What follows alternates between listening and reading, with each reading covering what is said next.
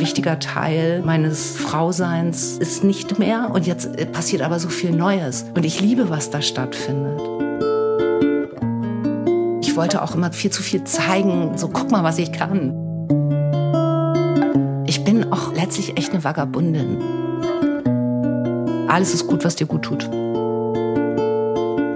Ich begrüße Sie herzlich zu einer neuen Folge meines Podcasts Gespräche über Wandlung. Heute bin ich zu Gast bei der Schauspielerin, Sängerin und Autorin Clelia Sato in ihrem Zuhause in Berlin. Hallo, liebe Clelia. Hallo, liebe Tanja. Du bist 1973 in Oldenburg, Nähe der Nordsee, geboren, Sternzeichen Schütze. Deine Eltern sind beide Italiener und kamen in den 60er Jahren, wie so viele ihrer Landsleute damals, nach Deutschland, um direkt im Zentrum von Oldenburg ein Restaurant und Eiscafé zu eröffnen. Schnell wurde das so zum sehr beliebten Dreh- und Angelpunkt der Stadt, auch weil dein Vater ein geborener Entertainer war. Anfang der 70er Jahre wurde erst dein Bruder, dann drei Jahre später du geboren. Ihr seid nicht nur zweisprachig, sondern auch in zwei unterschiedlichen Kulturen aufgewachsen. Im Außen war alles Deutsch, im Innen war alles Italienisch. Hast du dich je zerrissen zwischen diesen zwei so unterschiedlichen Welten, gefühlt je heimatlos, je verloren, je missverstanden, je ausgegrenzt? Also ich glaube, ich kann mit Sicherheit sagen, dass ich eine absolut wunderschöne Kindheit dort in Neuenburg hatte. Wir sind da sehr äh, liebevoll aufgenommen worden. Ich glaube, dass mein Vater oder unser Restaurant war vielleicht, also zumindest in der Innenstadt, das einzige italienische Restaurant, ein Eiscafé. Und somit war mir da schon was Besonderes, glaube ich, zu der Zeit. Für mich war das immer sehr schön, weil ähm, sobald ich aus dem Kindergarten oder aus der Schule kam, war für mich eigentlich immer so der erste Gang einmal quer die Haarenstraße entlang. Äh, ich hatte immer das Bedürfnis, jedem guten Tag zu sagen, bin in jeden Laden rein und man kannte mich dann da auch schon äh, ziemlich schnell.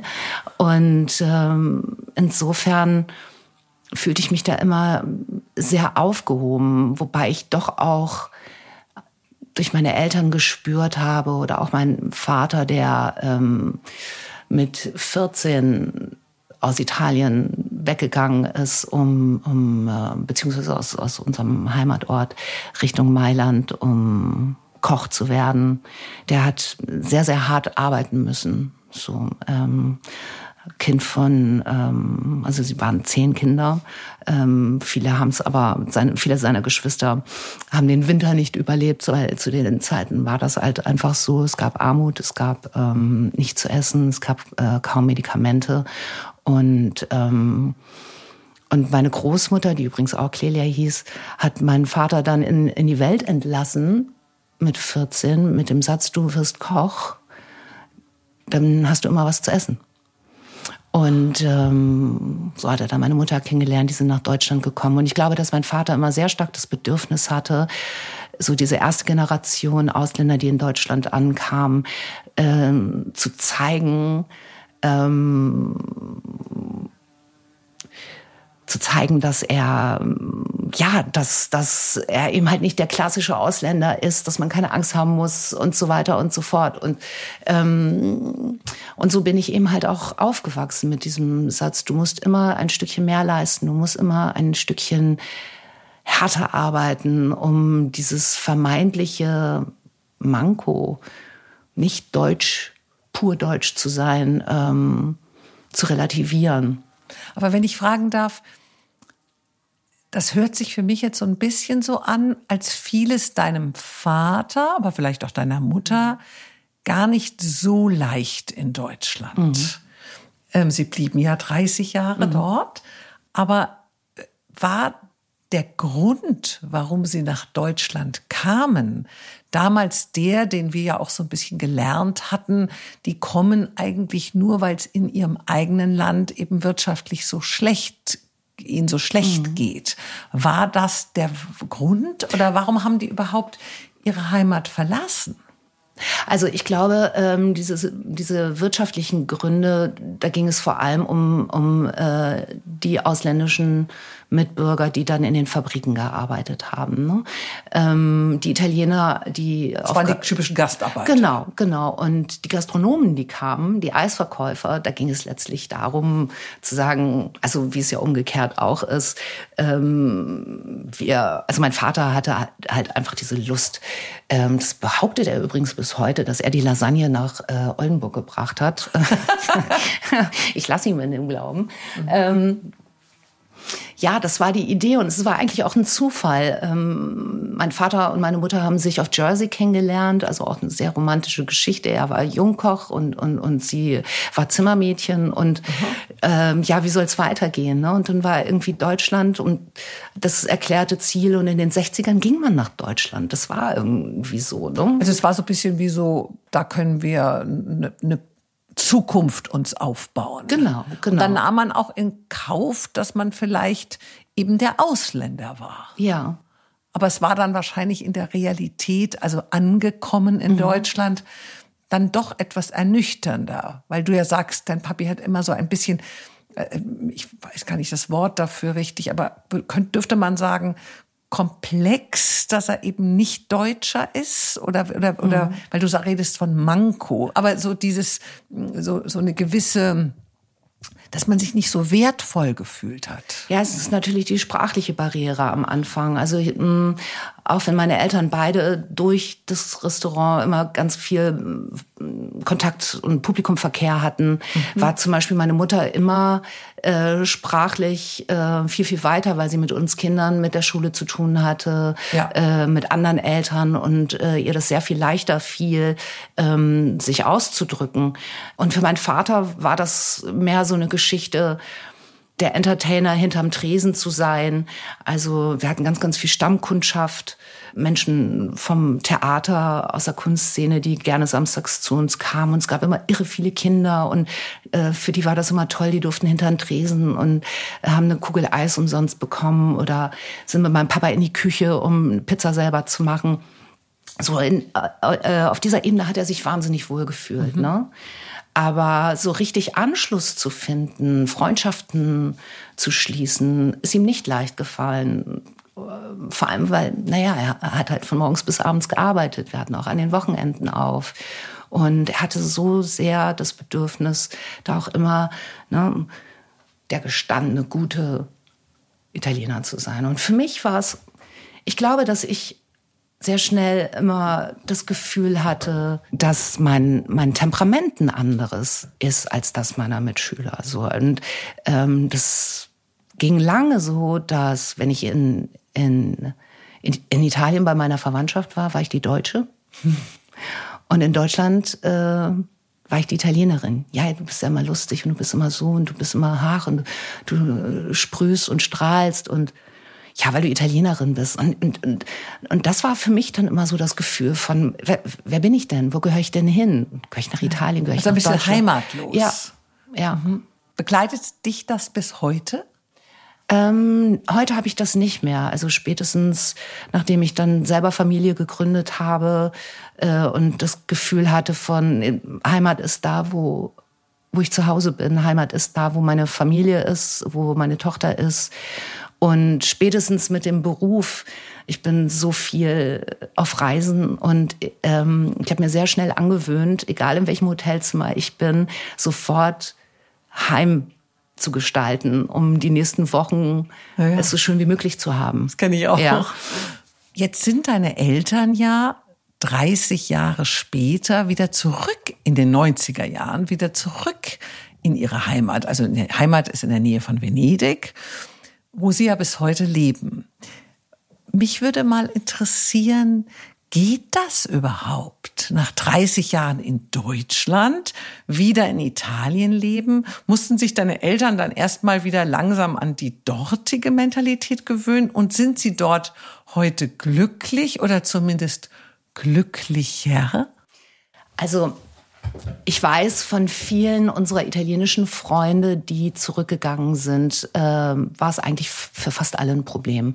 Weil du hast natürlich vollkommen recht, 30 Jahre prägen. Also auch wenn dein Blut anders fließt, ne, aufgrund deiner Herkunft, heißt es noch lange nicht, dass du dich da wieder einfügen kannst. Also ich glaube, den beiden kam das alles sehr lustig vor, als sie zurück nach Italien gingen, dass so ganz banale Dinge wie Behördengänge ja, oder man braucht irgendeinen Schein oder so. Das dauert in Italien ewig. Da äh, ähm, so und da kann man dann vielleicht eher noch mal äh, äh, eine Schachtel Pranin mitbringen, damit äh, Dinge beschleunigt werden. also tatsächlich äh, das absolute Klischee.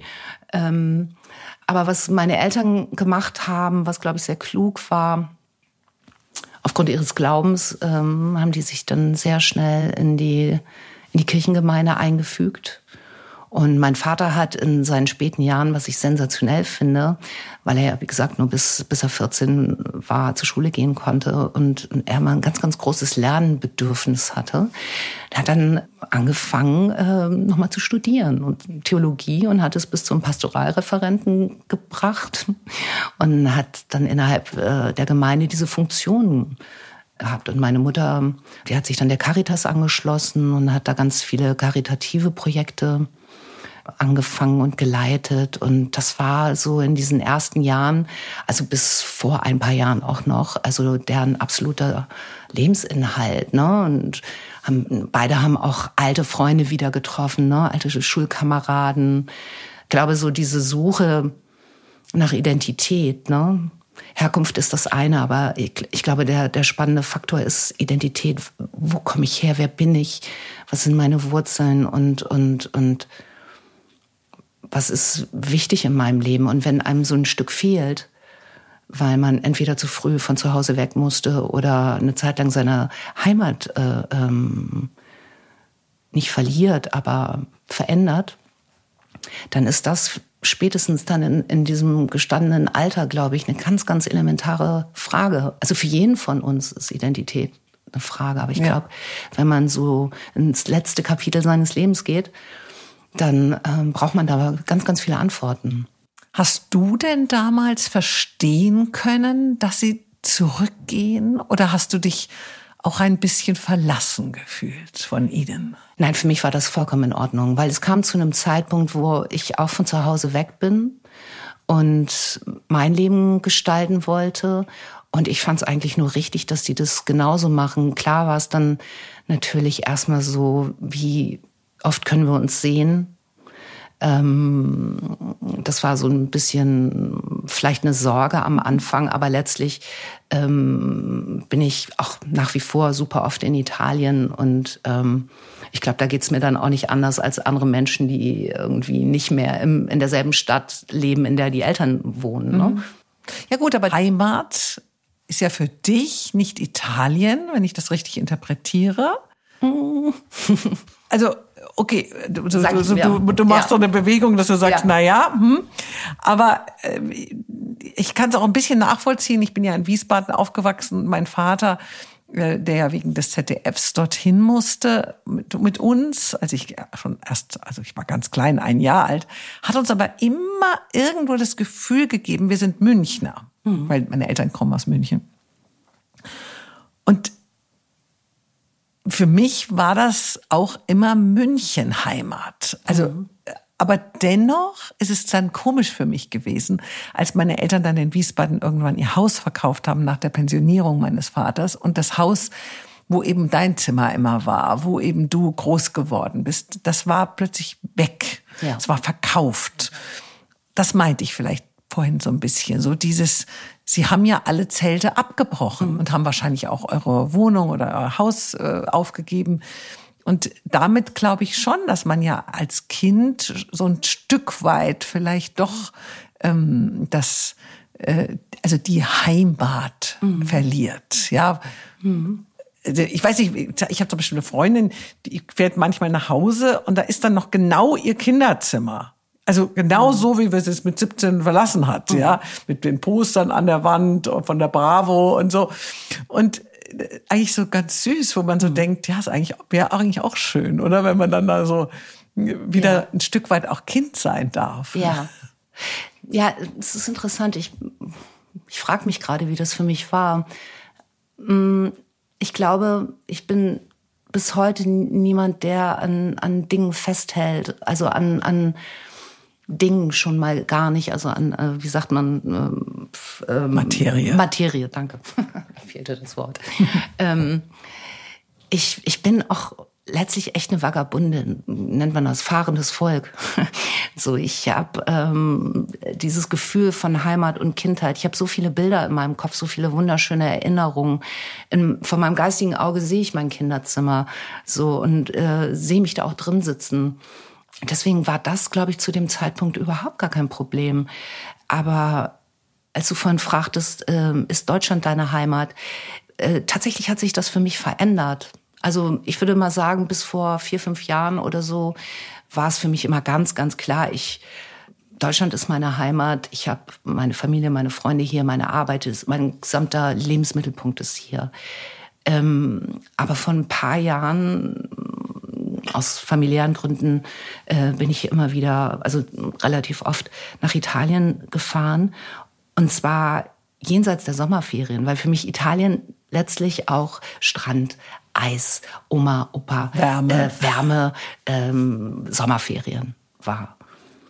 Und nun war ich zu Zeitpunkten in, unser, in, in unserem Heimatort im Herbst, im Winter, im Frühling und erlebe meine Verwandtschaft auf einmal auch ganz anders, weil in den, in den Sommerferien ist es so, alle arbeiten und äh, du eigentlich kriegst du niemanden so richtig zu sehen, weil sie entweder Kellner sind oder sie ne, sie arbeiten in Hotels und und das ist immer eine besondere Zeit. So und jetzt ähm, sitze ich mit meinen Cousins äh, zusammen und die haben Zeit und und auf einmal ist auch dieser Ort ganz anders. Ähm, es ist so, so, man spürt so Patina überall, als würde immer zum Frühling der Ort hübsch gemacht werden, kurz bevor die Touristen kommen, ja. Und jetzt ist es so pur. Und wir sitzen zusammen und reden über Gott und die Welt und ich weiß, welche Probleme die haben. Die wissen, was ich für, mit was für Dingen ich umzugehen habe. Und merke, es berührt mich total, dass ich viel mehr hier dorthin gehöre, als ich, als ich gedacht habe. Weil auf einmal, da bin ich nur Clelia. Da bin ich nicht die Schauspielerin. Da bin ich einfach Clelia und spreche in einer Sprache, die aus mir rauskommt. Na, auch wenn mein Italienisch bei weitem nicht so gut ist, wie es sein könnte. Aber ich fange dann auch wieder an, auf Italienisch zu träumen. Es dauert zwei, drei Tage, aber dann, dann geht das wieder los. Und dann, und spätestens, wenn ich meine Füße ins Wasser halte und am Meer bin, bin ich zu Hause. Ja. So. Aber kommen wir noch mal zu deiner Kindheit und Schulzeit zurück. Also noch mal ein kleines bisschen weiter zurückdenken. Warst du denn eher so die brave, angepasste Liebe oder eher so die wilde, rebellische Schülerin? Oh, ich muss so lachen, Tanja. Also tatsächlich ähm, ersteres auf gar keinen Fall. Nein, ich war tatsächlich echt ein ganz schöner Wildfang und ich hatte ähm, auf alles Lust, bloß nicht auf Schule. Aber ich glaube, dass meine Lehrer und meine Mitschüler mich immer ganz gerne mochten, weil ich eigentlich nur Quatsch gemacht habe die ganze Zeit. Ich war äh, klassische Pausenclown äh, und bin dadurch auch immer irgendwie einigermaßen durchgekommen, weil man es sympathisch fand. Also ich kann dir mal sagen, in meinem ersten Grundschulzeugnis stand, Clelia hat große Lust am Sing- und darstellerischen Spielen, kann sich aber nur kurze Zeit konzentrieren. Oh Gott, ja, ich weiß auch, gab ja noch diese Kopfnoten. Genau. Also da hat sich nicht äh, wesentlich was dran geändert bis heute. Doch schon. Aber ähm, ja, ich ich hatte schon immer, glaube ich, äh, den Kopf voller Flausen und ähm, immer große Lust, ähm, ja, an, an der Musik, am, am Singen. Ich habe früher in Bands gespielt und äh, Theater gespielt und habe mich immer so in diese Welten weggeträumt und hätte am liebsten nur das gemacht. Und Schule passte mir so gar nicht Aha. ins Konzept. Und ich könnte mir ja. vorstellen, die Freunde hattest du ja wahrscheinlich sowieso wegen eurem schönen Eiskaffee. Ja, Also wenn man Tochter eines Eiskonditors ist, dann hat man immer viele Freunde, ne? weil äh, da muss mein Papa sich auch oft genug ähm, musste der das ertragen, dass ich dann mit 10, 15 Mann vorbeikam und wir hätten gerne alle eine Kugel Eis. So. Also ich, du hast ja dann wahrscheinlich auch mal Schule geschwänzt. Immer. Bist du wahrscheinlich so wie meine Schwester immer ganz oft auch mal abgehauen von zu Hause. Ähm, deinen ersten Kuss hast du ja erst, also schon, nicht erst, mhm. um Gottes Willen, schon mit elf bekommen. Mhm. Und dein Vater als Italiener, also als klassischer Italiener, war ja wahnsinnig streng so mit dir. Ähm, du hast ja, wie schon gesagt, in der Band auch gespielt, hast Theater gespielt.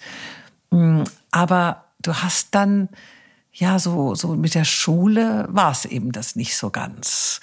Und er wollte aber, dass du Abitur machst. Er wollte, dass du was Ordentliches studierst. Du bist ja dann in der neunten und in der zehnten Klasse sitzen geblieben, mhm. hast dann auch die Schule abgebrochen.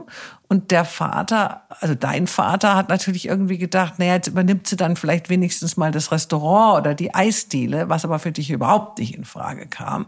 Mhm. Weil du hattest eben diesen Traum, irgendwie Sängerin oder Schauspielerin zu werden, also auf die Bühne zu gehen.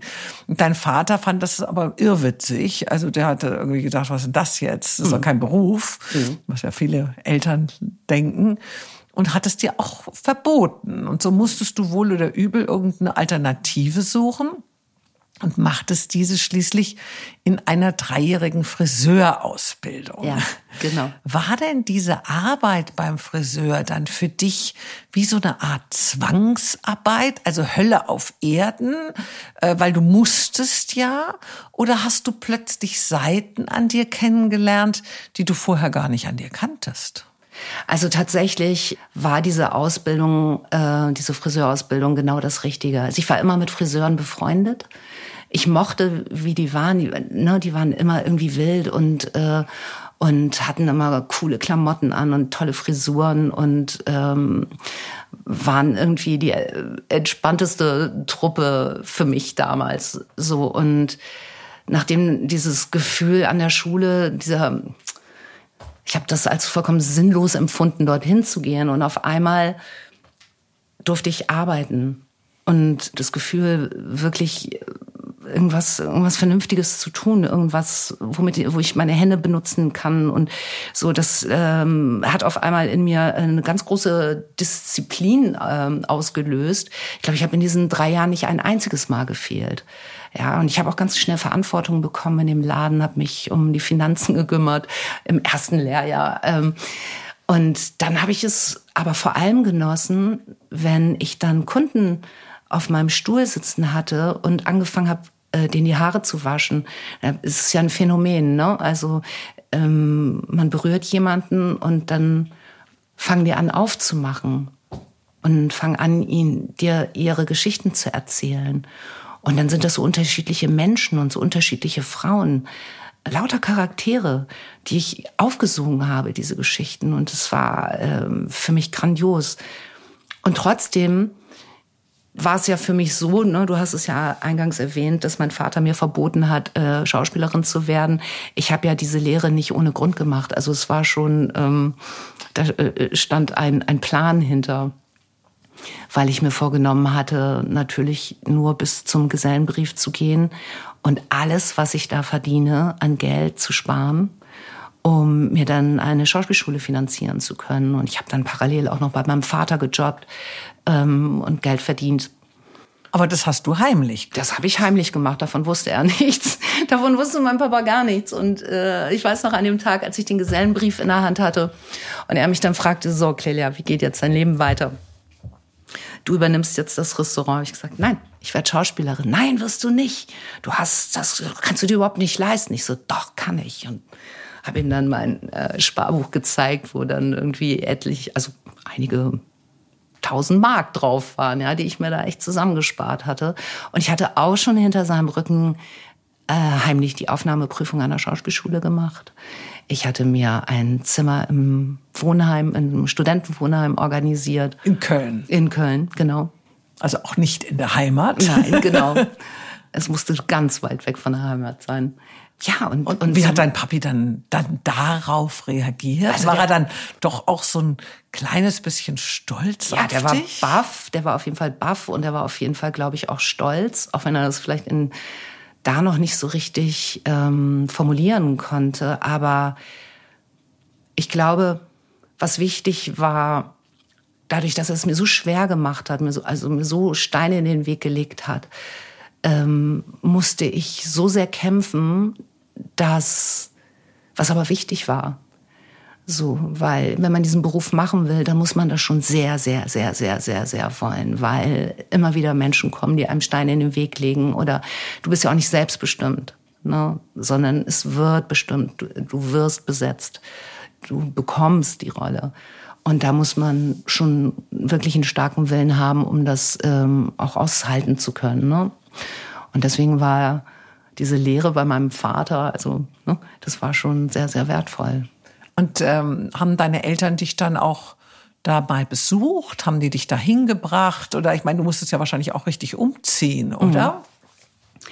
Ja, das war ähm, tatsächlich eine der berührendsten Erinnerungen zwischen meinem Vater und mir, weil bis dahin habe ich eigentlich ja nur rebelliert. Ich durfte ja auch nicht ausgehen wie andere Freunde von mir. Also er war, hat versucht, mich sehr zu, zu beschützen und ähm, was ich natürlich aber auch nicht verstehen konnte und wollte. Ich wollte einfach wie alle anderen Teenager raus und feiern gehen und tanzen gehen und äh, Freunde haben und knutschen und so. Und das hat er alles nicht erlaubt. Genau. Und insofern war es vielleicht in der Zeit zwischen uns alles andere als harmonisch. Und dann hatte ich nun meinen Kopf durchgesetzt und hatte diesen Platz an der Schauspielschule. Und mein Vater und meine Mutter haben mich dann in dieses Studentenwohnheim in der Nähe von Köln gebracht. In Bergisch Gladbach war das. Und das Zimmer war eingeräumt und es war Zeit abzufahren. Und mein Vater hat mich dann zur Verabschiedung kurz am Abend und ne, in seiner Strenge, so, so ein ganz stolzer Mann, mein Papa, ging aus dem Zimmer raus und drehte sich im Türrahmen noch einmal um. Und es war nur eine tausendstel Sekunde, wo ich in seine Augen sehen konnte und, und sah, dass, dass ihm das Wasser in den Augen stand, dass er, und sein Gesicht war eine einzige traurige Maske. Das war, so ein Schmerz habe ich bei ihm noch nie gesehen. Und das war für mich ein Moment, wo ich, ähm, auf einmal gesehen und verstanden habe, der liebt dich so sehr. Und alles, was er bisher gemacht hat, oder, oder das hat er aus, aus Liebe getan. Und das war, ähm, das war wunderschön. War das dann auch so ein Wendepunkt in eurer Beziehung, in dem du ihm dann auch das, was er dir sozusagen angetan hat mit der mhm. Strenge und auch mit dem nicht gleich erlauben, mhm. deinen Weg zu gehen, dann konntest du ihm wahrscheinlich durch das Verstehen ihn, ihm das auch verzeihen. Absolut, total. Und das ist, ähm, das war komplett äh, der Turning Point in unserer Beziehung. Also was letztlich für mich heute als Mutter äh, verstehe ich das äh, total. Und nochmal rückblickend, was wir vorhin sagten, als Ausländer, ne, dass du dir Sorgen machst als Vater vielleicht, okay, wo landet meine Tochter? Ähm, ähm, da muss ich die schützenden Hände, so lange es geht und so streng und eng wie es geht, drüber halten. Wohl wissend, dass er hat immer gewusst, dass er mich nicht halten kann. So, ne? Er hat es zumindest geahnt. Ja. Und war dein Vater eigentlich mit deinem Bruder, der ja drei Jahre älter ist wie du, auch so streng? Oder hat der dann wenigstens das Eiscafé und das Restaurant weitergeführt? Oder, äh, also ich meine, oder ist das so eine klassische Geschichte zwischen Vater, Tochter, also in Italien? Auf die passt man eben auf, bis die dann vielleicht mal wieder selber verheiratet ist. Aber hast du das Gefühl gehabt, warum behandelt er denn meinen Bruder ganz anders oder war er eigentlich mit euch beiden gleich? Also ich, meine Eltern, finde ich, waren absolut gleich mit uns beiden, aber trotzdem die Tatsache, dass mein Bruder ein Junge ist, da hat er natürlich andere Möglichkeiten gehabt. Er konnte ein Jahr nach Amerika gehen, was ich auch gerne gemacht hätte, und äh, aber nicht durfte. Ähm, aber mein Bruder ist ein, äh, der war also in der Schule auf jeden Fall schon mal 3000 Mal besser als ich äh, und auch sehr viel geradliniger und ich könnte mir nicht vorstellen, dass er jemals äh, geschwänzt hätte, so wie ich. Ähm, Frag ihn mal. ja, das sollte ich vielleicht mal machen. Nein, der war, ähm, der hat dann direkt nach dem Abitur eine Banklehre gemacht und ähm, ist heute ein, ein bedeutender Manager in einem großen, großen, großen Unternehmen. Ähm, sein Weg war also genauso klar wie meiner, nur ich sag mal in einem Umfeld, was natürlich Eltern 3000 Mal mehr gefällt, wenn der Sohn sagt, okay, ich, ähm, ich äh, studiere BWL, ähm, als wenn man sagt, ich möchte Schauspielerin werden. Ja, also mhm. äh, ganz klar. Bist du eigentlich damals, als du nach Köln gekommen bist, so ein Single gewesen oder hast du einen festen Freund in Oldenburg zurücklassen müssen, weinend? Ich glaube nicht. Ich muss mal, ich muss, warte mal, habe ich irgendjemand weinend zurückgelassen? Ähm, nee, also ich, ähm, soweit ich mich erinnere, war so die erste, glaube ich, wichtige Beziehung, die ich äh, in, damals in Oldenburg noch hatte, mittlerweile schon vorbei. Und das war so, ich glaube so, wenn ich im Nachhinein drüber nachdenke, so das erste Üben, wie geht Beziehung? ähm, Nee, ich bin nach Köln gegangen und da war ganz klar für mich, ich will das, was ich mir so hart erkämpft habe, es gibt mhm. keine Ablenkung. Ähm, ich will Schauspielerin werden und ich will singen und ähm, da hat kein Mann mich abzulenken. so. Kaum warst du ja in Köln angekommen, ging ja alles ganz schnell. Du lerntest einen Kumpel kennen, den heutigen bekannten Kika, Moderator und Sänger Tom Lehel, der damals für eine Musikagentur gearbeitet hat und dir neben deiner Ausbildung an dieser Musical- und Schauspielschule auch so Jobs als Background-Sängerin verschaffte. Die Tonaufnahmen waren dann immer nachts und du wurdest gut bezahlt. Du warst auch die einzige Weiße unter den sonst nur schwarzen Sängerinnen und wurdest dann auch, weil du ja gut warst, schnell unter Vertrag von dieser Agentur genommen. Und in dieser Zeit war ja auch, da kann ich mich selber noch so gut dran erinnern, kam ja auch so diese wirklich diese Zeit der Musicals raus, so A Chorus Line, Flashdance, Cats, Starlight Express. Das war ja alles so der ganz große Hype. Und du hast eben auch von dieser Karriere als Musical-Star so ein bisschen geträumt oder sehr geträumt. Mhm. Im Laufe der Zeit musstest du aber dann irgendwie so erkennen, dass beim Musical so jede Form von individueller Interpretation nicht wirklich so möglich ist und platzte dann so ein bisschen dieser Traum in dir oder zersprang so ein bisschen. Ähm, weiter ging es dann. Ähm, also du hast dann immer noch während deiner Ausbildung auch so Jobs als Barsängerin gemacht und bis eines Tages du dann auch wirklich die Schule schön fallen liest, weil du ein Angebot von Kabel 1 bekamst, nämlich die Beiträge für so eine Jugendsendung mit Moderatorin Sonja Zilo umzusetzen und auch so zu präsentieren. Und das ja, war wahrscheinlich, oder das wäre jetzt meine Frage an dich, war das so ein bisschen wie wenn so eine Schleuse aufgeht, dass du endlich so dein Können ausleben kannst, endlich auch für das gesehen wirst, wer du wirklich bist, also dein Talent, dein Können, weil ich könnte mir vorstellen, dass man das, wenn man nur, nur singt, also oder Background-Sängerin oder vielleicht auch nur Schauspielert, dann, dann, du hast ja so, so bist ja so facettenreich. Mhm. War das dann so eine Erfüllung für dich, diese erste Sendung im Fernsehen? Also ich war auf jeden Fall schon mal super dankbar, weil mit dem Job konnte ich äh, mein, mein äh, Studentenzimmer bezahlen. Also ein Beitrag und da war das Geld schon drin, fast für den ganzen Monat. Das war auf jeden Fall das war schon großartig. Aber klar, ich habe hab, äh, bei diesen Beiträgen ähm, auch ganz viel Platz bekommen und konnte endlich den Quatsch machen, aber diesmal für Geld. also nicht wie in der Schule, ne, du fließt aus dem Unterricht und sitzt wieder beim Direktor und musst erklären, sondern diesmal, äh, die bezahlen mir Geld dafür, dass ich den Quatsch mache. Das fand ich großartig.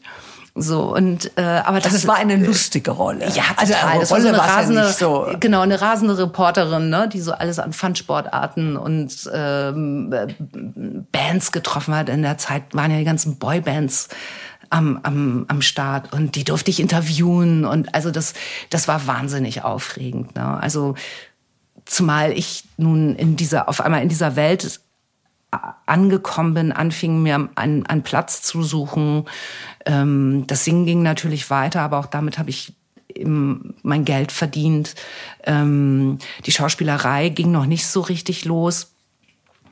Und ja, in den Zwanzigern, weil du fragtest, äh, sich gesehen zu fühlen. Also ich glaube, dass so zwischen 20 und 30 man die ganze Zeit strampelt strampelt und strampelt und strampelt und irgendwie sich aber auch permanent in Frage stellt. Und ich habe mit Sicherheit in der Zeit ganz, ganz viel damit zu tun gehabt, ganz viel zu wollen, aber auch ganz, ganz, ganz unsicher zu sein. Dann kann ich das überhaupt? Kann ich das ähm, so? Und das ist ja das Schöne am Älterwerden. Das hört ja dann, das verändert sich dann ja zum Glück. Also du hast deine Talente noch gar nicht so gespürt. Nein, und ich wollte auch immer zu viel. Ich wollte immer zu viel von einem noch, also viel zu viel zeigen. So, guck mal, was ich kann. Ja? Also so ein Zirkuspony, ja. Also äh, nicht im, nicht unbedingt ähm, in der Art und Weise, wie ich gespielt habe, sondern äh, den Drang, den ich in mir hatte. Ne? Ähm, ja. Es braucht da ganz, ganz viel, ja, Anerkennung, Anerkennung, Anerkennung. Klar, auch ein Thema, was, nie, was vielleicht nie aufhört, ne? Ja. Bei keinem von uns. Aber in der Zeit war so, war ich auch noch gar nicht gestanden und war voller Unsicherheit. Mhm. Knapp bei Kasse warst du ja trotz allem immer so ein bisschen. Also du hast zwar diesen Job da gehabt, aber irgendwie war es immer so ein bisschen eng, was natürlich auch deine Agentur wusste. Und eines Tages riefen sie dich an und sagten, du könntest jetzt einen Job für Till Schweiger machen, der damals mit seiner Frau Dana oder Dana äh, mit dem ersten Kind in Köln lebte. Dein Herz schlug zum, bis zum Hals. Deine Freude und Überraschung war riesengroß. Aber das schlug sich dann schnell in riesige Enttäuschung um, weil der Job gar nicht der war, den du dir vorgestellt hattest, nämlich eine Rolle natürlich in einem seiner Filme oder irgendwie mit ihm zusammen zu bekommen. Was solltest du denn anstelle dessen für ihn tun? Ich sollte Babysitterin sein. und ja, und das Thema, ja klar, ich habe sofort natürlich Ja gesagt, weil, ja, wie gesagt, ich war mal knapp bei Kasse, auch vor allem, weil ich ähm, unbedingt das alleine finanziell schaffen wollte. Ich wollte nicht meinen Vater um Geld bitten müssen. Deswegen mussten die ganzen Jobs her. So. Und ähm, genau, und dann landete ich bei Till und Dana. Till also du hast ja gesagt. Ich habe ja gesagt. Ich war jung, ich brauchte das Geld. so und ähm, genau und äh, Till war natürlich äh, oft unterwegs auf äh, Dreharbeiten und so war ich die ersten Male immer mit Dana zusammen. Wahnsinnig tolle, kluge, äh, liebenswerte Frau. Und so habe ich dann immer wieder auf den Kleinen aufgepasst vor allem dann auch, wenn die beiden ausgegangen sind. Und das habe ich auch sehr gerne gemacht, weil der wirklich sehr süß war. und ja, und dann kam aber eine wirklich wunderschöne Anekdote, die ich gerne erzähle. Äh, irgendwann kam Till dann mit einem Drehbuch in die Küche. Ich machte gerade das Babyfläschchen für den Kleinen. Das war Knocking on Heaven's Door. Und er sagte, ja, schau mal, hier gibt's dieses Drehbuch. Thomas Jahn führt Regie, spielt die Hauptrolle. Wir produzieren das ganze Ding. Hier gibt's eine ganz kleine Rolle, die Rolle einer Reporterin. Willst du zum Casting kommen? Und ich glaube, ich habe in dem Moment noch irgendwie so getan, als wäre ich total cool irgendwie und als wäre das alles überhaupt gar nicht, gar kein Problem und so. Aber ich bin natürlich so komplett zersprungen innerlich und habe dann, ich hätte auch gar nicht erst das Drehbuch lesen müssen, ich hätte es auch so gemacht, ja. Ähm, ja, und dann bin ich beim Casting gelandet und es waren ganz viele andere, auch sehr ähm, namenhafte Kollegen da. Und ich dachte, okay, das, das schaffe ich auf gar keinen Fall. So, ne? Aber gut, dann hast du halt dein erstes Casting gemacht und das wird schon, wird schon für irgendwas gut sein. So, und dann war das Casting vorbei und es lief, glaube ich, ganz gut. Und einen Tag später klingelt mein Telefon und Till ist am anderen Ende. Und er war gerade in der Tschechei und hat einen Film gedreht und er so, boah, ich habe gerade dein Castingband gesehen, das hast du so geil gemacht, ne? Kennt, man kennt ihn ja so in seiner Art und du hast den Job.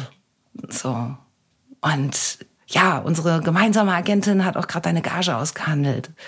Du kriegst noch die, du kriegst, du kriegst noch mal das Doppelte oben drauf. Und ich war komplett baff. Ich konnte es überhaupt nicht fassen, ja. Also nicht nur diese Rolle zu haben, sondern auch noch so viel Geld.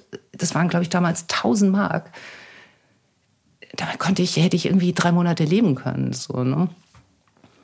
Und dann kam ich ans Set und ich hatte zwar vorher auch schon so ein bisschen Dreherfahrung gehabt, aber das war natürlich ein ganz anderes Ding. Also so ein riesen Kinoset mit zig Trailern und LKWs und abgesperrten Straßen und, und ich war dann diese Reporterin vor Ort und also es war so spannend und sowohl Thomas Jahn, äh, mit dem ich dann später auch noch ähm, gearbeitet habe, war wahnsinnig toll zu mir. Und er und Till zusammen brannten lichterloh vor Begeisterung und, und die waren dieser Wahn, dieser, so macht man Filme, dachte ich nur. Und, das, und die haben so ein Feuer in mir entzündet, dass ich dachte, okay, weniger als das darf es nicht sein. Also so vom Gefühl her, ja. Und dann äh, habe ich diesen Drehtag gemacht. Der Film war dann irgendwann fertig. Es ging dann auf Kinotournee. Und, und wie gesagt, ich war nach wie vor noch ein kleines Licht. Mich kannte kein Mensch. Und das Ensemble war groß. Aber Till und Thomas haben mich eben halt auch zu dieser Kinotournee eingeladen. Und ich durfte jeden Abend mit auf die Bühne. Und er hat mich richtig mit meinem Namen auf die Bühne geholt. Und auf einmal dachte ich so, ja, ich bin jetzt wohl auch ein kleiner Teil des Ganzen. Du hast ja dann auch noch in eine weitere kleine Rolle in seinem Film Honig im Kopf mhm. äh, auch gespielt. Ja. Und ähm, ja, ich glaube, dass solche Begegnungen ja doch auch irgendwo Fügung sind. Ja. Jetzt ging es ja mit dir in diesen 90er Jahren so richtig gut auch weiter. Äh, es lebte auch mal drei Jahre lang mit dir ein Mann zusammen, aber irgendwann wurde das auch wieder so ein bisschen zu eng. Du wolltest einfach frei sein. Du warst halt so ein Wildfang, der mit Leidenschaft das Leben genießen wollte. Und ein Fernsehangebot folgte irgendwie so auf das nächste. Alles war so fließend, fühlte sich gut an. Und in dieser Zeit wurden ja auch diese zahlreichen Privatsender gegründet. Es musste viel Content produziert werden, also viel gedreht werden. Äh, du warst Mitte 20 und man bot dir plötzlich die Rolle der Dani in der legendären TV-Serie Lindenstraße an. Wieder kam ja hier an dem Punkt eine sehr große Wandlung in dein Leben. Denn plötzlich wurdest du auf der Straße erkannt. Plötzlich warst du ein sogenannter Star, also zumindest für die, die gerne diese Serie gucken, und das waren nicht wenige. Hat dich das irgendwie eher befremdet oder war es die Erfüllung schlechthin, endlich im Rampenlicht zu stehen, endlich eben so richtig da zu sein, also sich auch so lebendig zu fühlen, weil eben plötzlich dieser Spot angegangen ist und alle sagen, ja, die, das ist, da ist sie ja, ja, also wie so ein Vorhang, der mhm. runterfällt. Also hast du das gemocht, diese Berühmtheit zu sein? Also ich kann schon sagen, dass es sicherlich mich beeindruckt hat in den ersten Wochen angeguckt zu werden. Auf einmal hatte ich Autogrammkarten. so, und es kam so Autogrammwünsche und so Fanpost. Das, ähm, das fand ich mit Sicherheit am Anfang aufregend, aber für mich hat sich relativ schnell geklärt. Also mich äh, hat es dann angefangen zu befremden und auch zu stören. Ähm, und ich habe mir dann irgendwann die Frage gestellt, okay, wärst du bereit, den Preis zu zahlen, den jetzt zum Beispiel ein Brad Pitt, Angelina Jolie, keine Ahnung, wie wichtig ist dir dieser Beruf? Was, was ist es genau an diesem Beruf, was, was dich so zieht? Brauchst du, was ja absolut in Ordnung wäre, brauchst du das für deine, für deine Seele, äh, gefeiert zu werden? Für etwas, was ähm, morgen schon wieder vorbei sein kann? Was wäre morgen, ne, wenn dich kein Mensch mehr auf der Straße erkennt? Wärst du dann trotzdem ein glücklicher Mensch und würdest deinen Weg gehen? Oder ist es das andere? Brauchst du diese Arbeit? Brauchst du diesen Beruf, die, das Spielen? Und das wurde für mich dann ziemlich schnell klar, dass ich ähm, ein Spielkind bin. Ich bin also da auch wirklich nach wie vor wahnsinnig kindlich. Ich habe, ich will spielen und mich ausdrücken. Ich brauche immer wieder eine, einen anderen Weg, um zu zeigen, über meine Gefühle zu sprechen oder über die Gefühle zu sprechen. Ich habe ganz viel zu sagen und zu erzählen und brauche das ein Medium dafür. Und das ist das, was was bis heute für mich ähm, super super wichtig ist oder das, was ich will. Und das andere ist der Nebeneffekt. Und klar freue ich mich drüber, wenn mir jemand sagt, hey, ich habe deinen Film gesehen und es hat mir gut getan oder es war toll. Und ähm, die Bestätigung brauche ich, logisch wie auf der Bühne stehen, braucht man Applaus als Symbol dafür, es ist angekommen, ne? die Message ist angekommen. Und, aber das ist halt so kurzlebig. Und ja, und davon kann man sich auch nicht anziehen. Also weißt du, mhm. Applaus ist was Schönes, aber das wärmt dich nicht mhm. in einer kalten Nacht. Ja, hat Marilyn Monroe mal so schön gesagt. Und das habe ich immer sehr, sehr empfunden. So. Kannst du nachvollziehen, was man ja oft so in der Presse liest, äh, bei Rockstars hauptsächlich, aber auch bei Schauspielern, die große Filme machen, die sehr berühmt sind, dass wenn es vorbei ist, also wenn diese drei Monate Drehzeit oder sechs Monate Drehzeit, ich weiß gar nicht, wie lange so ein Film dauert, äh, oder eben das Konzert, dass dann man in ein ganz tiefes Loch fällt der Einsamkeit? Mhm. Das äh, kann ich total nachempfinden. Also das war gerade in, äh, in meinen jungen Jahren wahnsinnig schwierig, weil man für eine Zeit lang wahnsinnig intensiv mit Menschen zusammen ist, intensive Gefühle fühlt, ähm, äh, zusammen auf so einem auf so einem Irrsinnstrip ist. Also ich meine, so, so Dreharbeiten sind auch immer eine Mischung aus, wir fahren auf Klassenfahrt und stecken in dem äh, schwierigsten, anstrengendsten, schönsten Abenteuer zusammen und nur wir zusammen können das schaffen. So, und dann sind die auf einmal alle weg.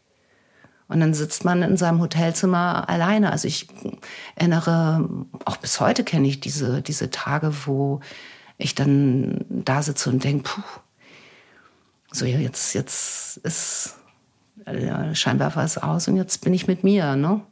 Mhm. Und das, finde ich, ist aber letztlich die Herausforderung, immer wieder mm, mit mir so gut alleine sein zu können und das gern zu haben, was ich im Spiegel sehe, wenn die Schminke ab ist. Ähm, und aus mir heraus ähm, schaffe, alleine zu sein, ohne mich einsam zu fühlen.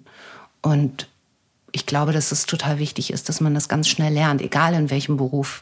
Ja, aber mit Sicherheit, wenn man im Rampenlicht steht und Rockstars, wo dann vielleicht auch irgendwann Drogen, Alkohol, was auch immer Thema ist, ist eventuell dieses Loch nicht geflickt in mhm. einem. Und ja. 2020 wechselst du ja dein Management und sahst beim Durchblättern des Kataloges, wo die dann so ihre ganzen Schauspieler aufführen, ein Foto deines jetzigen Ehemannes und Vater deiner 17-jährigen Tochter, Alexander Jovanovic, der zwei Jahre zuvor, 1998, durch die Hauptrolle in dem Filmdrama Kurz und Schmerzlos von Fatih Akin sehr bekannt wurde. Ein wenig später bist du ihm dann mal irgendwo live bei einer Veranstaltung in Berlin begegnet. Und ganz schnell habt ihr euch zwar ausgetauscht, aber auch gestritten über Filmbusiness oder über alles Mögliche und seid so ein bisschen erbost auseinandergegangen oder du bist irgendwie wütend weggeschnaubt. Und äh, ja, irgendwie denkt man ja dann nicht an die große Liebe, wenn man das so hört. Hast du dennoch geahnt, dass diese Begegnung bei diesem Event nicht das Ende sein wird? Ähm, also es war wirklich äh, eine lustige Begegnung. Also wir haben über Film und Drehbücher debattiert und ähm, ich fand ihn wahnsinnig von oben herab und äh, wie ich im Nachhinein mitbekommen habe, fand er mich wahnsinnig arrogant. und tatsächlich bin ich dann da äh, abgezogen und fand das aber trotzdem wahnsinnig aufregend. Und ähm, umgekehrt gibt es die Geschichte, dass äh, sein bester Freund dann sagt, okay, jetzt hast du die Sato kennengelernt und wie findest du sie? Na, wahnsinnig arrogant. Und äh, der Freund schmunzelte und Alexander sagte dann wohl, ja, aber ich werde sie heiraten. Davon habe ich dann erst drei Jahre später mitbekommen. Das habe ich bei meinem Mann auch gesagt. Zu einer Freundin. Genau. Irgendwie weiß man es halt. Er wusste es halt. Ja, genau. Ihr habt ja dann äh, auch geheiratet und äh, zog zusammen hier nach Berlin. Also in Berlin. Du warst allerdings vorher schon in Berlin. Und ähm, 2004 habt ihr geheiratet und 2006 kam dann eure Tochter Luna zur Welt. Ähm, vielleicht ist ja diese Wandlung im Leben einer Frau, also ich glaube besonders im Leben einer Frau, so die größte Wandlung im, im Leben, wenn man eben so Mutter wird. Mhm. Äh, du warst ja 33, wenn ich richtig gerechnet habe und äh, auf einmal so für einen anderen Menschen verantwortlich. Also bisher geht ja alles nur so um dich und um deine Befindlichkeiten, um das, was du ausdrücken möchtest. Ähm, wie hast du denn diese Zeit als Mutter empfunden? Hattest du das Gefühl, du müsstest etwas von dir aufgeben, etwas von dir opfern? Hm. Ja, eine sehr, sehr komplexe Frage. Also ich weiß noch, als ähm, Luna wurde mit einem Kaiserschnitt zur Welt, ist zur, mit einem Kaiserschnitt zur Welt gekommen. Ähm, und sie haben sie mir kurz nach der Geburt für ein paar Minuten wegnehmen müssen, weil sie sie ganz schnell versorgen mussten. Und ich erinnere, dass sie sie mir einmal kurz gezeigt haben und ich ihren Duft gerochen habe. Dieser Duft, den ich, das weißt du, ne? Ja. Du bist auch Mama. Ich würde sie aus Tausenden von Kindern rausriechen, bis heute. Ne? Jedes Mal, wenn die krank wird, kommt wieder dieser Duft und alle Instinkte in mir sind wach und ich glaube, ich könnte einen LKW ziehen äh, über eine morsche Brücke, wenn ich weiß, ich rette damit mein Kind. Also so fühlt, so fühlt es sich an. Mm. Und nun war dieses Kind da, was ich mir so sehr gewünscht hatte. Und ähm, und auf einmal, wenn du dann so spürst, ey, ja, ich habe ich hab Verantwortung.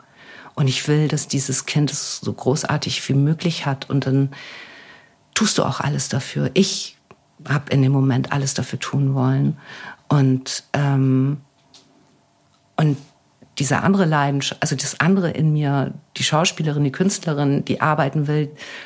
Und nicht nur arbeiten will, sondern auch arbeiten muss, weil nach wie vor muss ja Geld reinkommen, ähm, bekam auf einmal weniger Aufmerksamkeit. Ich konnte dem nicht mehr so viel Aufmerksamkeit schenken, weil ich mich um mein Kind kümmern wollte.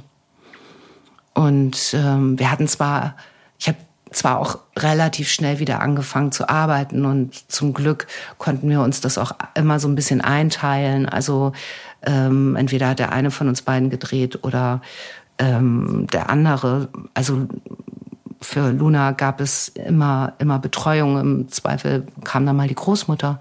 Aber trotzdem war so dieses Gefühl, ich für mich als Frau, ähm, mein Körper hatte sich verändert. Äh, zwei wesentliche Körperteile von mir wurden nicht mehr von mir benutzt, sondern nur noch von meiner Tochter. Man denkt so, wird das irgendwann aufhören? Gehört dieser Körper irgendwann wieder mir. Und, und äh, ich glaube, ich hatte irgendwie 25 Kilo zugenommen und fühlte mich auch überhaupt nicht wohl. Und dann, klar, dann kommt die Erschöpfung dazu. Und ähm, das war ähm, durchaus eine anspruchsvolle Zeit. So, ich mit mir. Und mit allem. Aber jetzt sprichst du ja sehr so von diesem Anfang, also dieses Baby, mhm. das du stillst. Deine Figur ist noch nicht so ganz, äh, wie sie mal war. Mhm. Aber die letzten, ich meine jetzt auch so die letzten 17 Jahre. Mhm. Also dieses einfach Mutter sein und gleichzeitig aber auch eine Berufung mhm. zu haben. Mhm. Also war das, wurde das dann immer leichter oder hast du das Gefühl, das bleibt irgendwie, dieses, dieses, diese gewisse Anstrengung? Mhm. Nee, das hat sich natürlich dann irgendwann verändert. Also klar, ich muss äh, wie jede andere Mutter auch äh, Familie und Beruf irgendwie unter einen Hut bekommen. Ne? Das haben wir alle, das Thema haben wir alle gleich und wir sind alle gleichsam äh, erschöpft und voller Vorfreude und so weiter. Aber was es für mich als Schauspielerin bedeutet hat, von dem Punkt an, wo ich ganz bewusst diese Mutterrolle angenommen habe, hat das äh, bei mir unendlich viele Türen aufgemacht. Also dieses Gefühl von diese einzigartige Liebe ne, zu einem Kind, das zu, zu fühlen, ähm, ähm, wie verletzbar man auf einmal auch ist, ne? weil bisher ging es nur um mich. Aber ich bin jetzt, ähm, ich bin äh, manipulierbarer, weil ich ähm, für dieses Kind zu sorgen habe. Und all diese ganzen neuen Gefühle, die ich bis dahin nicht kannte, haben für mich als, als, als Schauspielerin dann auch irgendwie ganz, ganz viele neue Möglichkeiten aufgemacht. Weil du auf einmal Ängste hast, von denen hast du ja nie geahnt, dass es die gibt. Ich weiß. Du weißt. Also, das ist ja, das ist ja Wahnsinn, was einen da irgendwie alles ja. durchläuft. Und, und so, aber in dieser gesamten Summe, wenn ich mir vorstelle, ich hätte dieses, dieses wundervolle Wesen, die meine Tochter ist, nicht kennengelernt. Also würde es die nicht in meinem Leben geben. Das ähm, kann ich, das ja, in, in Verbindung auch mit dieser Erfahrung. Ja, genau. Und, und wahrscheinlich ist es auch das, was du meinst. Dieses hat die Türen geöffnet. Es sind ja dann auch in deinem Spiel, in mhm. deinem Schauspiel, ist ja dann auch das, wer du bist und wie du fühlst, auch immer irgendwo sichtbar. Ja. Also das ist ja nicht etwas, was verborgen bleibt. Ja. Also ich glaube zumindest ganz ja. feste daran, dass man auch spürt bei einem Schauspieler oder Theaterschauspieler, dass wenn er gerade vielleicht, wenn es ihm nicht so gut geht, wenn er nicht so glücklich ist oder wenn er sehr glücklich ist. Also es sind dann immer diese kleinen unsichtbare Nuancen, aber mm. die mhm. man eben spürt. Ja, aber es hat halt auch äh, mich als Mensch komplett verändert. Genau. Also, es macht einen Menschen aus dir einfach, weil sie mich jeden Tag herausfordert, also mich jeden Tag zwingt, Stellung zu beziehen, ne, durch das, was sie sagt und was sie fragt. Ähm, äh, ich spiegel mich in ihr und umgekehrt. Ne? Mhm. Und äh, spannenderweise, ich bin jetzt in einem Alter, wo Wechseljahre ein Thema sind. Und wir sitzen voneinander und meine Tochter sagt, ach guck mal, jetzt sind wir beide in der Pubertät. Und so fühlt es sich an, weißt du, so jetzt, jetzt ist sie eine junge Frau. Und dann verändern sich natürlich auch die Gespräche ne? und die Themen werden andere. Und ähm, ich glaube, ich fand jedes Alter toll. Aber was ich jetzt gerade so liebe, ist, dass sie so ihre eigene Meinung hat, für Dinge einsteht und steht und das mit mir besprechen will. Und das, das finde ich fantastisch. Apropos Wechseljahre, Menopause, ist ja was anderes. Die Wechseljahre musste ich auch erst mal lernen früher, dauern ja zehn Jahre und beginnen irgendwie mit 40 und mhm. dann gibt's halt diese schönen Hitzewallungen und so, aber du hast eben ja noch Du bist ja noch fruchtbar, du hast noch deine Periode. Nein, ich meine eben bei dieser, in diesen Wechseljahren. Und dann kommt irgendwann diese Menopause, also die Unfruchtbarkeit. Mhm. Wie gehst du damit um? Mit diesem Gefühl oder wie war das für dich? Dieser Moment, wo du wusstest, ich bin jetzt nicht mehr fruchtbar. Weißt du, ich habe ähm, lange, also so in diesen Jahren, wo das dann so langsam losgeht, ich, ich, ich gehöre im Moment, also nicht im Moment, ich gehöre zu den, zu den Frauen, die ganz, ganz wenig bis gar keine Symptome hat. Was äh, schon mal ein totales Glück ist. Äh, das äh, nehme ich auch in, in voller Demut, nehme ich das an. Ich habe das Gefühl, dass ich mir vor Jahren noch viel mehr darüber Gedanken gemacht habe, wie es wohl sein wird. Und jetzt, wo es so ist, ich das mit einer großen Dankbarkeit trage. Ich durfte diesem Kind Leben schenken. Ich habe das Wunder meines Körpers, weil mein Körper dazu in der Lage war, das zu tun, das durfte ich vollbringen. Und, und jetzt ist es so, es ist wie, als, als würde eine neue Ära beginnen. Ne? Es ist ein, ein wichtiger Teil äh, meines Frauseins war oder ne, ist, ist nicht mehr. Und jetzt äh, passiert aber so viel Neues.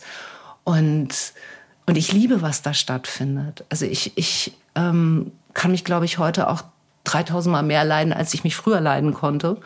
Auf so vielen unterschiedlichen Ebenen. Ich bin in den letzten Jahren sehr mit mir und meiner Seele in, ins Gericht gegangen. Ich habe ganz, ganz viel über mich verstanden. Es gab viele Veränderungen in meinem Leben. Ich sehe jede Träne, die ich geweint habe. Ich sehe jedes Lachen. Ich weiß, dass das alles sein darf und musste, um der Mensch zu sein, der ich heute bin. Und ich habe das gern. Und, ähm, und bin voller, also ich habe das Gefühl, heute viel mehr Kraft zu haben an, an anderen Stellen als, als früher. Also ich bin viel resilienter. Und andere Sachen habe ich einfach entschieden, ich, nämlich zu sagen, was ich als, als junge Mutter, ne, da ist man die Krake und äh, denkt, Multitasking ist was Cooles. Keiner kann Multitasking. Ja, das, das, äh, Bildet man sich das so bilden ein. wir uns so, das reden wir uns ein, weil uns irgendjemand mal gesagt hat, man muss das so machen. Das ist natürlich totaler Quatsch. Also an diesem Punkt erschöpfe ich mich nicht mehr Mhm. ne, wie früher. Der Beruf einer Schauspielerin ist ja auch immer so verbunden mit monatelangem Warten auf eine Rolle, auch so ein bisschen auf ja, sehr ungewiss, viel Ungewissheit und auch Stillstand. Lässt dieser Zustand dich verzweifeln oder ist er auch eine Oase des Nichtstuns und Innehaltens? Also tatsächlich ist es so, dass es mich früher natürlich wahnsinnig gemacht hat. Ne? Also da, ähm, das, das konnte ich kaum aushalten. Und das hat sich insofern für mich verändert, vielleicht auch eine Frage des Alters. Ich saß letztes Jahr in Italien am Meer und habe stundenlang auf das Wasser geguckt. Und für mich als Tochter von Fischerleuten ne, und mit dieser besonderen Verbindung zum Meer, saß ich da und habe auf, auf diese Wellen geguckt und, und auf einmal war so ein Gedanke in mir, dass wenn wir auf so eine Welle gucken und jedes Mal, wenn die Welle steigt, sie steigt, sie steigt und, und bricht an irgendeinem Punkt und, und das Tosen, ne, dieser, dieses, dieser Klang dieser Wellen. Ähm, und wir konzentrieren uns immer nur auf diese, diese Schönheit, die in diesem Moment stattfindet, diese Gewalt, diese Naturgewalt, die da drin steckt. Und, und dann kommt aber der eigentlich spannende Moment, nämlich die Welle sinkt ab. Sie, sie ist in ihrer Schönheit explodiert und dann fällt sie ab und sinkt zu Boden, um sich darauf vorzubereiten, wieder in die nächste Welle überzugehen. Und dann gibt es diesen einen, einen Moment des Stillstands, wo das Meer still ist, wo die Welle still ist, das, das Momentum. Das ist, ich habe das gezählt. Es ist ein Atemzug. Jedes Mal ein Atemzug. Und da unten bildet die neue Welle Kraft und formiert sich neu. Alles, was gelernt ist, findet da unten statt. Und dann wieder mit, der, mit dem nächsten Schwung nach oben zu steigen. Und so fühlt sich für mich Leben an. Es ist immer wieder dieses Auf und ab und auf und ab. Weißt du, letzt, letztlich wie eine Herzwelle. Ich habe ähm, Und der Stillstand. und er dazwischen. der Stillstand. Und sehr interessante, oder ich finde auch eine schöne Anekdote. Ich habe ähm, ein Freund von mir ist Herzchirurg.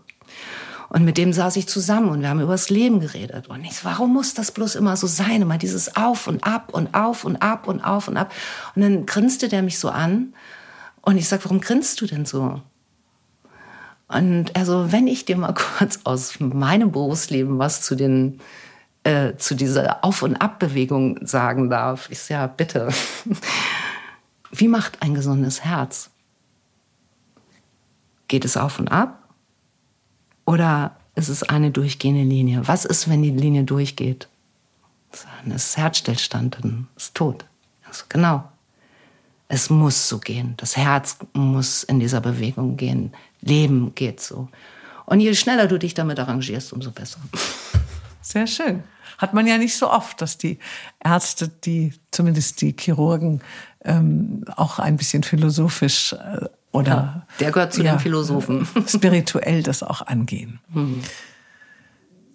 Die wunderbare Schauspielerin und äh, Frau Desiree Nosbusch, die ja der erste Gast in meinem Podcast war, hat einmal in jüngeren Jahren gesagt, sie hätte am liebsten eine Narbe im Gesicht, um nicht immer nur wegen ihrer Hübschheit entsprechend nett und harmlos besetzt zu werden.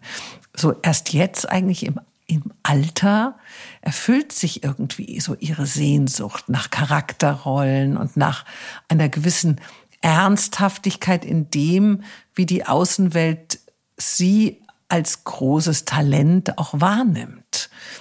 Fühlst oder fühltest du dich auch oft so verkannt, weil du bist ja auch sehr hübsch, oder macht dieses Gefühl irgendwie etwas anderes mit dir? Also dieses, wie werde ich besetzt aufgrund meines Aussehens?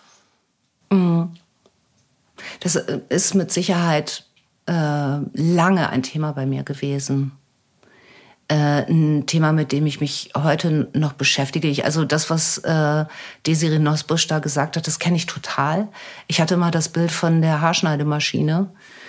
Möge man mir endlich die Locken weg, wegschneiden. Ich will nicht nur diese Frau mit den Haaren sein oder ich will nicht nur die Frau mit dem mediterranen Look sein, äh, die mit der Nase, die mit den Sommersprossen und die immer so.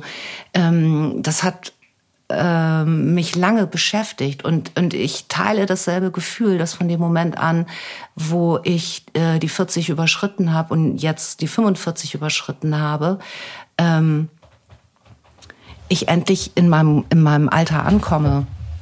So und, ähm, und voller Lust und da auch reingehe und sage, hier, ich ähm, sehne mich, ich sehne mich danach, die Frauenfiguren zu zeigen, weil die Frauenfiguren ab 47 plus, ich weiß gar nicht, wie viele Millionen wir darstellen ja. äh, innerhalb unserer Gesellschaft. Die größte, größte Zielgruppe. Genau, wie viele Geschichten gibt es da zu erzählen?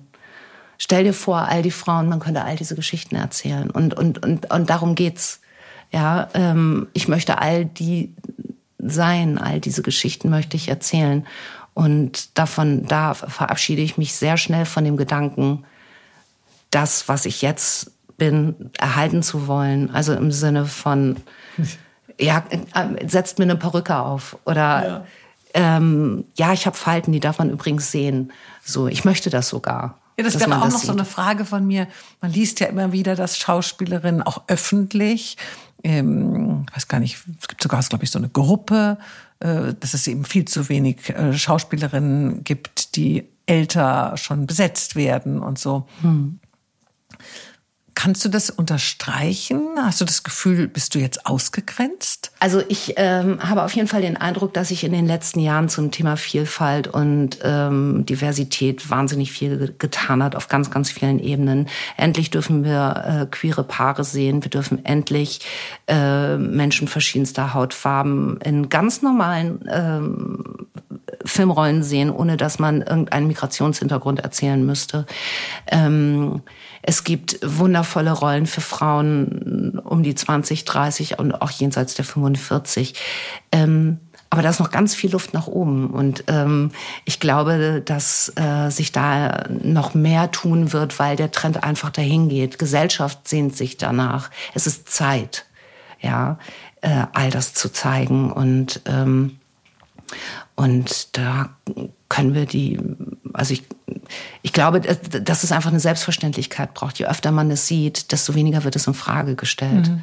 Und das in Bezug auf alle Gruppen in, innerhalb unserer Gesellschaft. Aber wie kann etwas selbstverständlicher werden, wenn im Gegenzug also viele zumindest, äh, sich äh, mit Botox vollspritzen, sich operieren, sich irgendwelche einzelnen Wimpern, wo man denkt, die wiegen Tonnen, mhm. irgendwie ankleben und äh, den Busen operieren mhm. und so.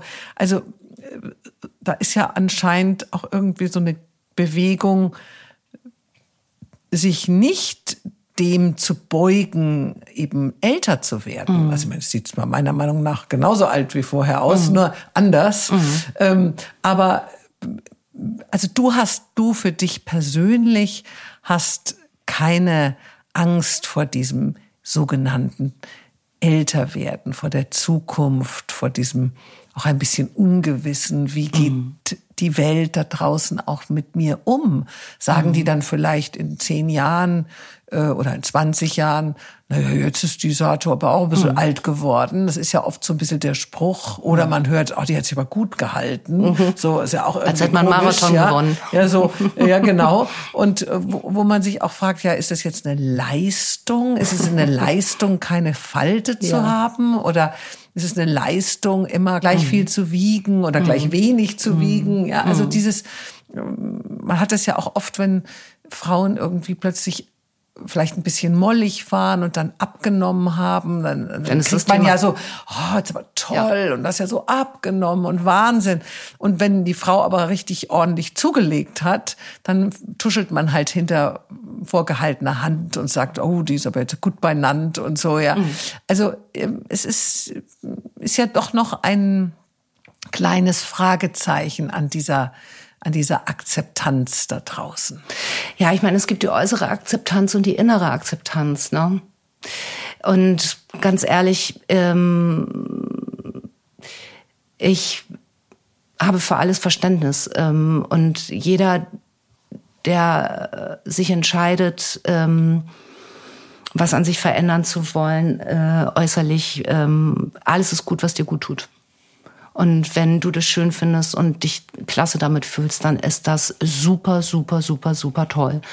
Und ich ich fühle mich halt so am wohlsten. So und für mich hat es insofern diese Entscheidung mit dem Beruf vor allem zu tun, weil ich mich danach sehne oder ich möchte Charakterrollen spielen. Im Übrigen habe ich das Gefühl, dass ich heutzutage, also jetzt in diesem Alter, in dem ich bin, mehr Arbeit habe als je zuvor. Ich weiß nicht, ob das letztlich auch mit meiner Entscheidung zu tun hat. Ja, ähm, aber ich möchte diese Art von Rollen spielen. Ich möchte, ich habe das schon mal in einem anderen Interview gesagt, ich möchte Frauenrollen spielen, denen man ihr Leben an, denen man ihr Leben ansieht. So und wenn ich das aber wegspritze, dann ist das nicht möglich. Dann spritze ich mir den Charakter weg. Ja. So, und ähm, deswegen ist das meine Entscheidung. Seit der Zeit, wo du ja so junge Mutter geworden bist, hast du ja auch mit dem Schreiben begonnen. Also erst so für dich alleine viele Jahre lang. Also hast du eine Leidenschaft auch dafür gehabt oder hast sie. Entwickelt ist aber inzwischen auch neben deiner Schauspielerei Filmstoffe, schreibst Drehbücher. Und äh, ist ja eigentlich sehr schön, dass so ein eine weitere Leidenschaft und ein weiteres Talent in dir jetzt mehr und mehr auch so an die Oberfläche kommen darf, also auf die Bühne tritt, mhm. nicht nur du, sondern auch das, was du da geschrieben hast. Was fasziniert dich denn an dieser Ausdrucksform? Was gibt dir das Schreiben, was vielleicht Schauspiel oder auch Singen dir nicht geben kann? Oder ist es wie so eine schlüssige Ergänzung in deinem kreativen Sein? Also ne, es ist, wie du schon sagtest, es ist ein, eine neue oder ja eine neue Ausdrucksform, das ewige Spielkind, was nach einem Spielplatz sucht, wo es toben darf.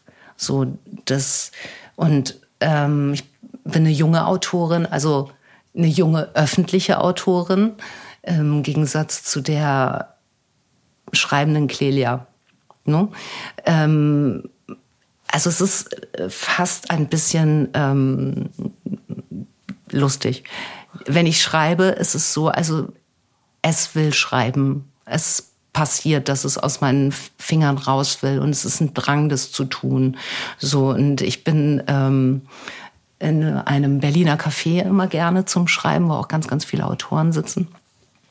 Es ist immer sehr inspirierend, äh, den anderen Autoren dabei zuzuschauen, ne, wenn die dann mal kurz die Finger von der Tastatur nehmen. In dem Café werden wir ja auch nachher dein Foto machen. Genau. Bin ich schon gespannt. Genau. Und? Ja, und dann sitzen diese Autoren da und ich äh, gucke denen bei ihren inneren Prozessen zu. Und ich liebe das so, die zu beobachten, weil die dann so, man sieht sie denken. Ja, und bei mir ist es so, und das ist immer sehr lustig, äh, weil die Figuren im Inneren wie in so einer äh, in so einem Warteraum von einer Praxis sitzen und darauf warten, was sagen zu dürfen. Und die fangen dann an, alle durcheinander zu plappern. Und ich schreibe und, denkt man nicht so schnell, langsam bitte einer nach dem anderen. Wer möchte jetzt was sagen? So. Und und ich liebe dieses Zusammensein ähm, mit den Figuren im Kopf. Ja, manche andere würde vielleicht sagen, okay, das klingt nach einer richtig geilen Persönlichkeitsstörung. Aber ähm, nee, irgendwie ähm, sind wir sehr produktiv. Also es redet mit dir. Es redet mit mir, genau. Könntest du dir denn auch vorstellen, irgendwann einmal selbst Regie zu führen? Ja, könnte ich mir auch vorstellen. Es gibt ja doch immer ja. mehr, dass ja. die Schauspieler irgendwann genau. sagen, jetzt ja, mal möchte sehen. ich auch mal hinter die Kamera. Ja, das könnte ich mir, ich kann mir alles vorstellen. Oder der Dirigent sein, ist ja eigentlich ja. der Dirigent ja, genau. eines Orchesters. Im Mai diesen Jahres feierte der berühmte Zweiteiler Herzstolpern im ZDF Premiere, in der du die Mutter von einem Kind mit Down-Syndrom spielst. Man kann diesen wunderbaren Road-Movie noch bis Anfang November in der ZDF-Mediathek sehen, also anschauen. Der Sohn von meiner vor 16 Jahren verstorbenen Schwester hat auch das Down-Syndrom und zeigt uns in der Familie eigentlich mit seinen 20 Jahren immer wieder, wie festgefahren wir denken, wie unflexibel wir oft sind, erfordert uns in dem, so wie wir mit dem Anderssein umgehen und eigentlich umgehen sollten, immer wieder so ein bisschen heraus. Also erfordert, dass man sich damit auch beschäftigt. Und wir lernen durch ihn am meisten letztendlich so über uns selbst, also ich zumindest, aber auch über das, äh, was wir so alles noch in unserer Sichtweise auf sogenannte Behinderte unbedingt verändern müssen. Wie hast du denn die Zusammenarbeit mit diesen Menschen empfunden? Wie siehst du sie heute, also heute bestimmt anders als vor dem Dreh? Also ich nehme an, dass du vielleicht jetzt auch nicht so viel Kontakt vorher mit Down-Syndrom-Menschen hattest, aber sieht man dann eine solche Behinderung, wenn man sie überhaupt so nennen soll, äh, mit anderen Augen? Definitiv.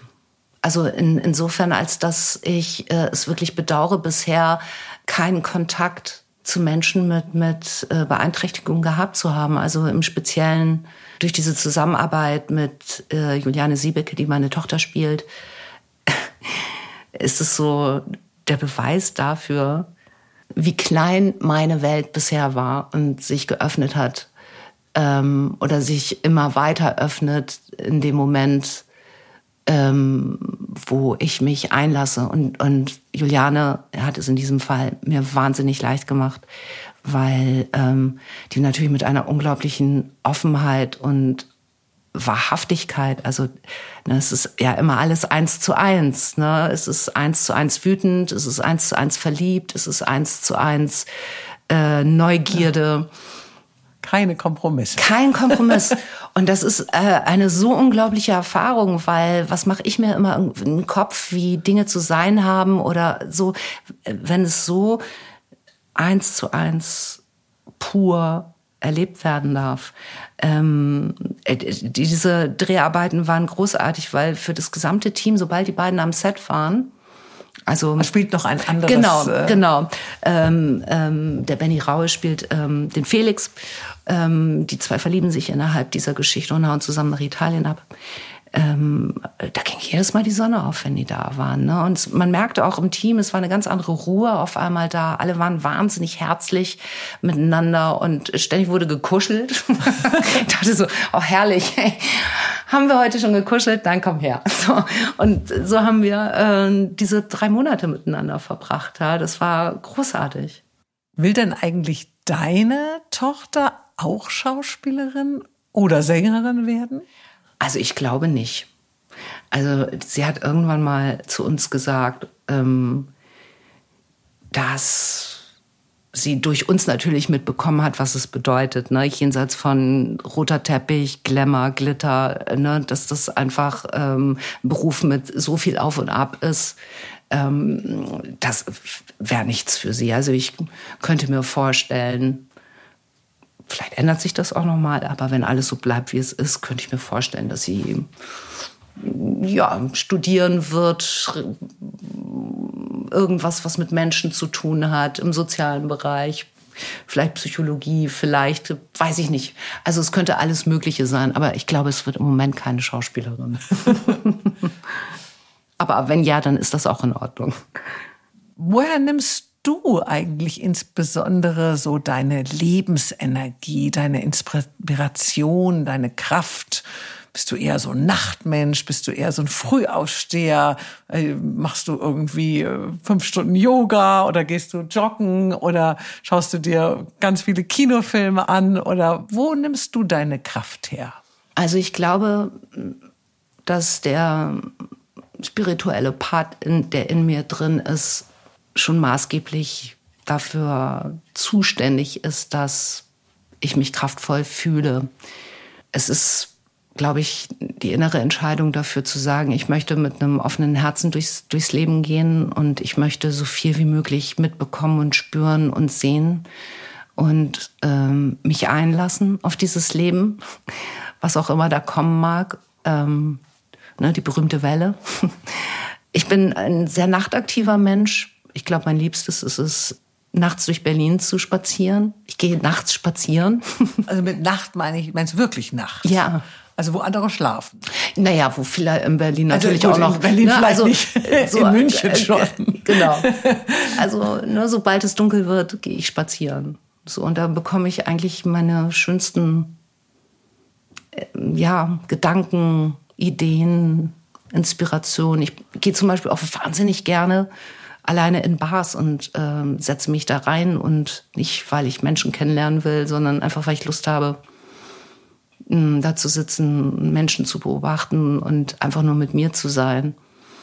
Das finde ich großartig. Sehr, sehr selbstbewusst. Ich traue mich noch nicht mal alleine in einen Café zum Essen zu gehen. Wirklich? ja. Also, ich, ich immer denke, dann denken die wahrscheinlich, irgendjemand hätte mich jetzt hier vergessen oder so. Ach, Nein, Café geht schon, aber so ja. Restaurant zum Beispiel, wenn ich irgendwo im Hotel bin.